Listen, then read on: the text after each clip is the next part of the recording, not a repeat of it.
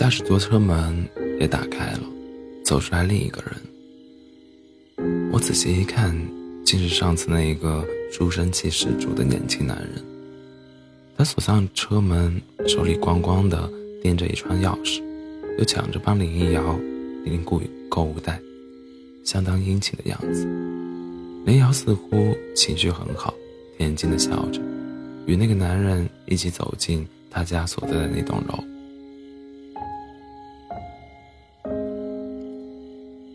我原本打算将他喊住，但直到他们的脚步从楼道里消失，我都没有开得了口。我与林一瑶曾经无数次憧憬未来的生活，无需轰轰烈烈、缠缠绵绵，倘若具化为一幅画，便是一家三口从车上下来，我抱着睡着的小女儿，她拿着孩子的玩具和零食。可是现在，那车子，即便我耗尽当时的积蓄，也未必能够拥有。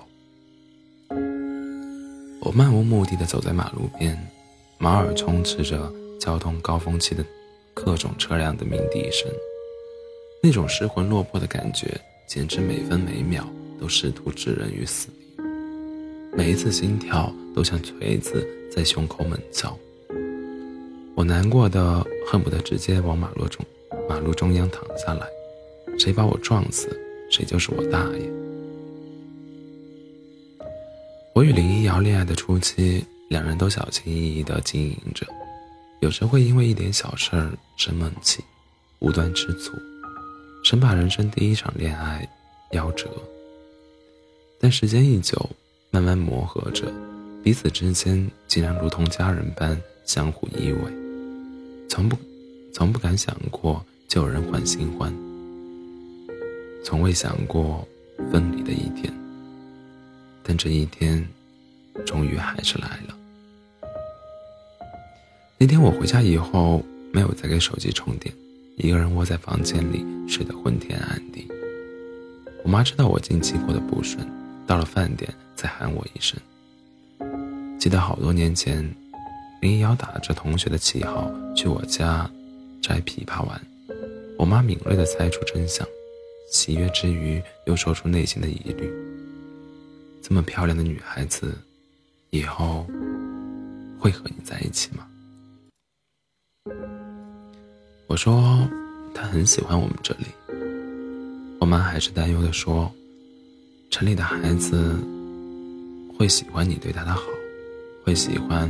我们这里春天大片大片的油菜花，夏天现在的桃子和枇杷，但是这些都不能成为他以后愿意和你在一起的理由呀。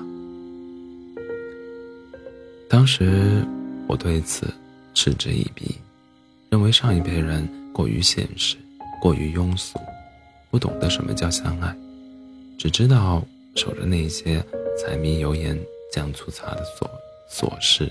过日子，现在才明白，错的是我。手机盛行的年代，家庭座机几乎被淘汰。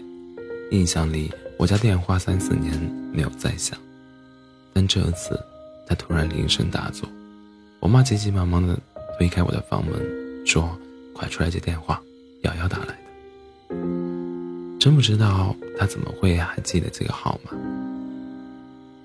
你手机怎么一直关机？他问道。我冷漠的回答道：“没电了。”你又不是在外面，在家干嘛不充电？你知不知道我给你打了多少次电话，一直都是关机、关机、关机。还有，我们俩不是说好昨天见面吗？你不来的话也要说一声。我在家等你等了一天。听着他一一连串的质问，我忍不住苦笑，故作平和的插话道：“你前天下午和谁去金年巷的？”他大概意识到什么，说：“和一个朋友。”什么朋友？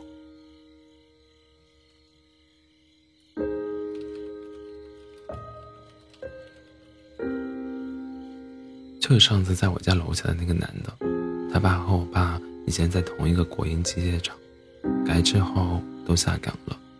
当时我还小，对他们一点印象都没有，不知道现在怎么又冒出来了。所以你们久别重重逢，一起去定慧寺敬年香。林瑶沉默片刻，辩解道：“我妈身体一直不好，气管炎犯得很严重，我爸又缠缠了一身债务，我就想去定慧寺祈祷一下，为他们祛病消灾。他好歹算是客人，我妈叫我尽一下地主之谊，招待一下，我总不能把客人丢在一边，自己出去吧？你们哪怕一起去看电影。”我都不会有任何想法，但你和他一起去庆年香，难道自己不明白这是什么含义？我越想越气愤，一句不该不该说的话也脱口而出：“你们怎么不直接拜堂去算了？”林瑶一下子愣住了，他问道：“你不相信我？”我抓着电话，无言以对。我当然相信他。我们之间最不缺的，就是信任，比信仰还要坚定的信任。可是，既然如此，我为什么还要这般抓狂，这般气愤？兴许我只是无法忍受他与别人像情侣一样在人间出入，更不能忍受当整个世界都对我发动围剿暗算，而我认为绝不相负的那个人。却站在战场的另一边，我的所有姿态、尊严和自信，都一下子垮了，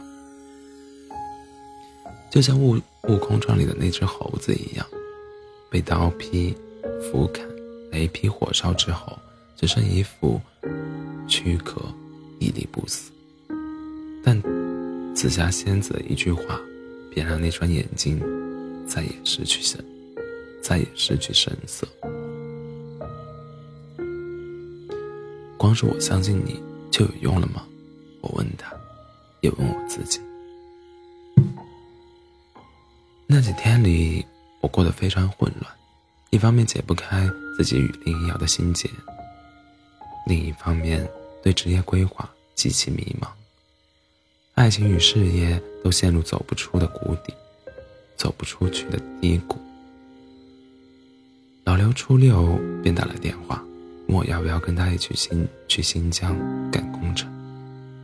他劝道：“同样的薪水，我可以轻松聘到一个优秀的技术员，甚至工程师。但打虎不离亲兄弟，我还是希望咱哥俩一起闯。我也想去，可是这一去又是一整年，我不想离离瑶瑶太远。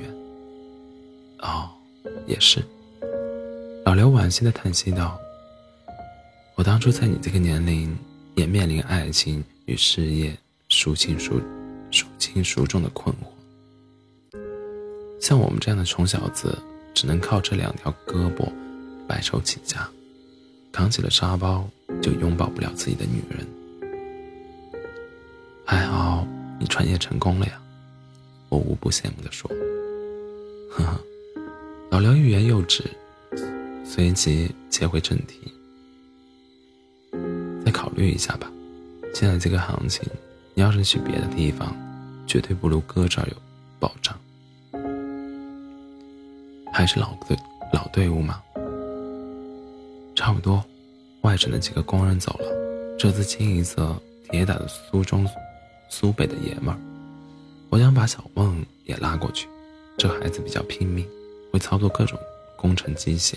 又有电工证，他才二十四岁，愿意去新疆吃那个苦。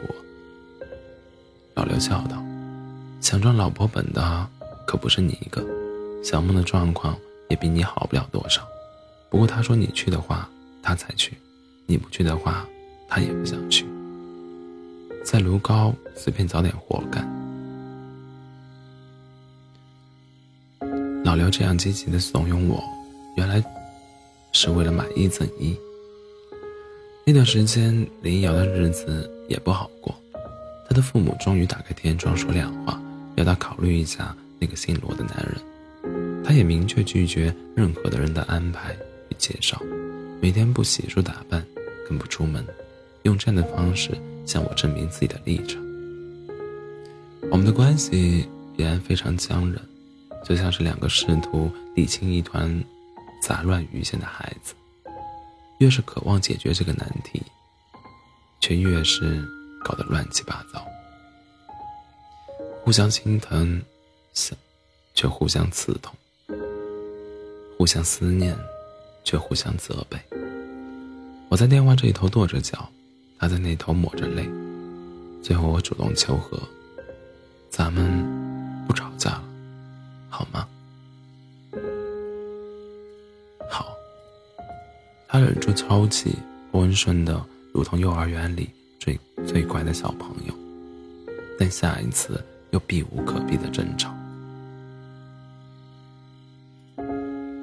争吵对于情侣而言都是一场奇怪的战争。兴许有对错，却没有胜负。情侣双方对此都心知肚明，却还是为一个毫无意义的结果闹得歇斯底里，不可开交。知道争吵的目的是终结争吵，还是争吵本身。我忽然很怀念以前在一起的时光。当时我们为了一些稀奇古怪的话题发生争执，譬如红光调控与政治集团集权之间的关系。他说不过了，便动手掐我，我不堪，我不堪其扰，只得投降到你赢了。知道我困了，不依不挠的缠着。不对，你这个态度太敷衍了，我很没成就感。那怎么办？你得再和我吵一会儿，然后假装茅塞顿开的样子，最好扇自己两两耳刮子，这样才逼真。否则我会郁闷的睡不着。我只得继续和他吵几句，最后拖着长音。嗷一声，一边拍自己的脑袋，一边装作恍然大悟道：“对对对，的确是这样的。要不是你说，我还真想不到这一点。你真是旷古奇才。”他这才露出孺子可教的欣慰笑容。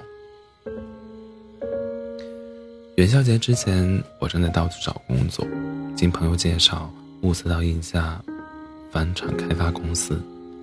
与现场施工相比，这个工作比较体面，但有得必有失。他提供的月薪仅有四千元，我思考再三，暂时找不到别的出路，打算先在这里立足，再谋发展。但他父亲忽然打电话给我，约我在茶吧单独见一面。所谓单独，就是不要让林一瑶知道。我不知道他要聊什么，但还是努力做了准备，将这次会谈视作一次机会，争取让他明白我对林一瑶的感情。然而，当我坐到他面前，才发现我根本没有为自己辩护和自荐的机会。他父亲几句话就将我堵得死死的。他说：“这段时间我没有过问你们两个人的事情。”但我也看得出来，你和瑶瑶处的不好。她经常躲在房间里哭，不吃饭，两个人连相处都不好，还怎么一起生活？他的意思是，我和林瑶相处的不融洽，所以他们阻挠我们的交往，并牵出一个自己满意的东窗快婿，这不是因果颠倒吗？本应由我控诉他们从中作梗。乱点鸳鸯谱，将自己的意志强加他人，这才导致我和林一瑶举步维艰，苦不堪言。可他，是瑶瑶的父亲，纵有万般不对，我也不能恶言相向。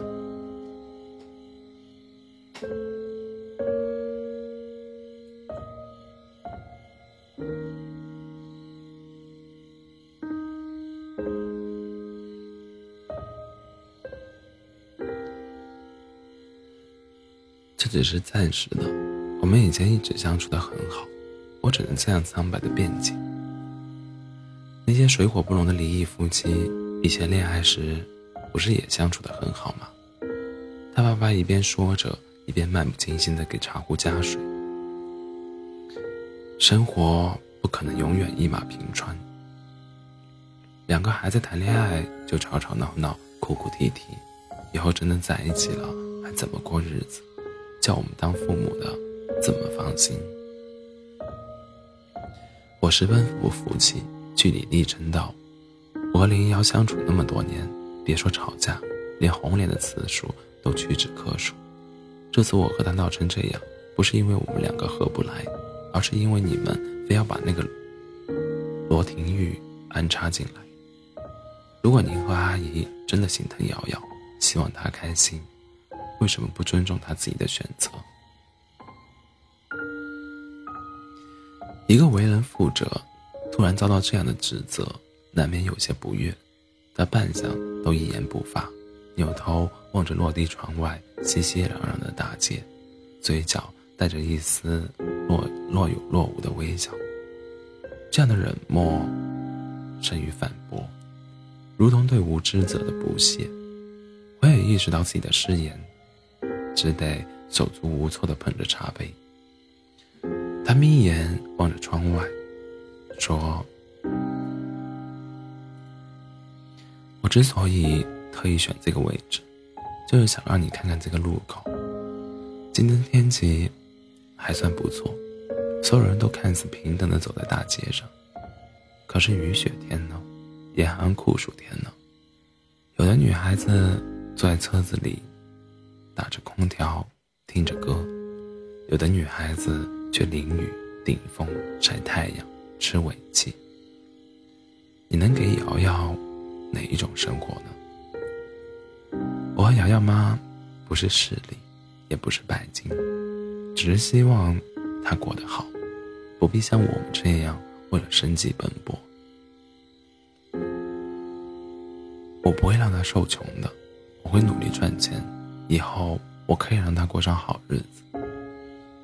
以后。他爸爸笑了一声，说：“你没有要，你没有权利要求别人等你一张空头支票呀。”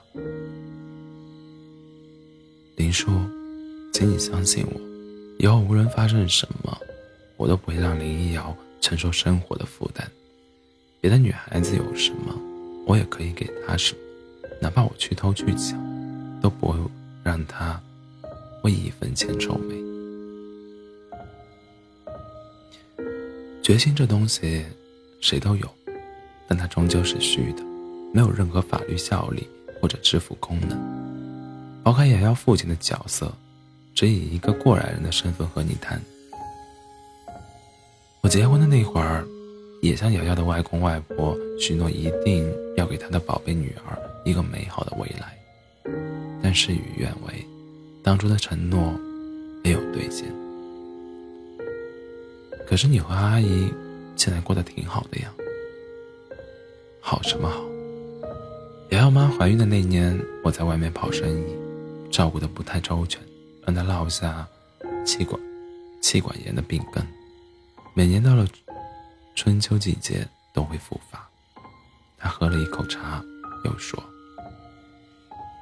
尤其像今年，梁妈既要照顾一家人的饮食起居，又要帮忙筹钱应急。”唉我赶紧从包里掏出那张银行卡，双手呈递过去，说：“林叔，这是我自己的二十万积蓄，您需要的话就先拿着。”他连连推辞，我再将卡推过去：“没事的，我再也用不上，放在身上也可惜。”他把卡接了过去。又放回我面前，说：“孩子，真的不用了。年底遇到这种事情很正常。我一个朋友已经帮我渡过难关，现在也完全缓过来了。再说，无论怎么样，我都不能拿你的。你还是自个儿把这笔钱留着，以后找个好女孩成家立业。”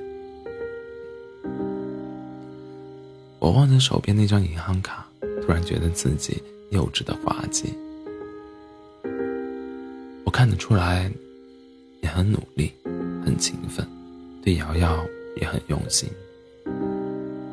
但这是一个非常现实的世界，我们不可能仅凭你的一腔热血，就把我女儿交给你。贫贱夫妻百事哀，我们不指望女儿大富大贵，也不希望。她过得不好，至少不是你们现在目前这种状态。如果我能和他相处的好，相处的好呢？他爸爸沉默了很久，说：“话说到这个地方，我也就直言不讳了。你自己想一想，你们两个人站起来走出去，一白一黑，总有点不搭配。瑶瑶妈。”不太喜欢这样的，我已经无力听下去了，脑子里只是想着几年前的一件小事儿。当时我们省吃俭用，筹钱一起去周庄游玩，中午在一家小面馆吃饭，一个话痨老太在旁边和我们搭话，不断的赞叹我们是金童玉女，以后生出来的小宝宝一定也很漂亮。当时林一瑶红着脸偷偷的笑，而我闲得无聊，与老太太胡扯逗乐。最后老太太一拍大腿，去折菜了。再说别的，我们家瑶瑶是硕士毕业，你读完大学就不读书了。我忍不住打断道：“叔，我也知道学校里的日子更惬意，但我是男人。”我没有资格赖在校园里躲避就业的压力，只能早点出来打拼。您说您是过来人，也经历过我这个阶段，那为什么瑶瑶的外公外婆愿意对你网开一面，你却不肯给我一个机会呢？时代已经变了。他点了一支烟，有些自嘲的意味。再往前一代推，贫穷愚昧。是一种荣耀，富裕博学却是致命致命的耻辱。你说，那些人，到哪里说理去？我被反驳的哑口无言，担心自己这样一个黢黑的爷们儿当众哭出来，只得站起来，不服气的对他拱了拱手，转身去前台结账走人。我当时心口堵得慌。胸口压着一块巨石，像一条狼狈的狗一样，微微张着嘴巴，呼吸困难且短促。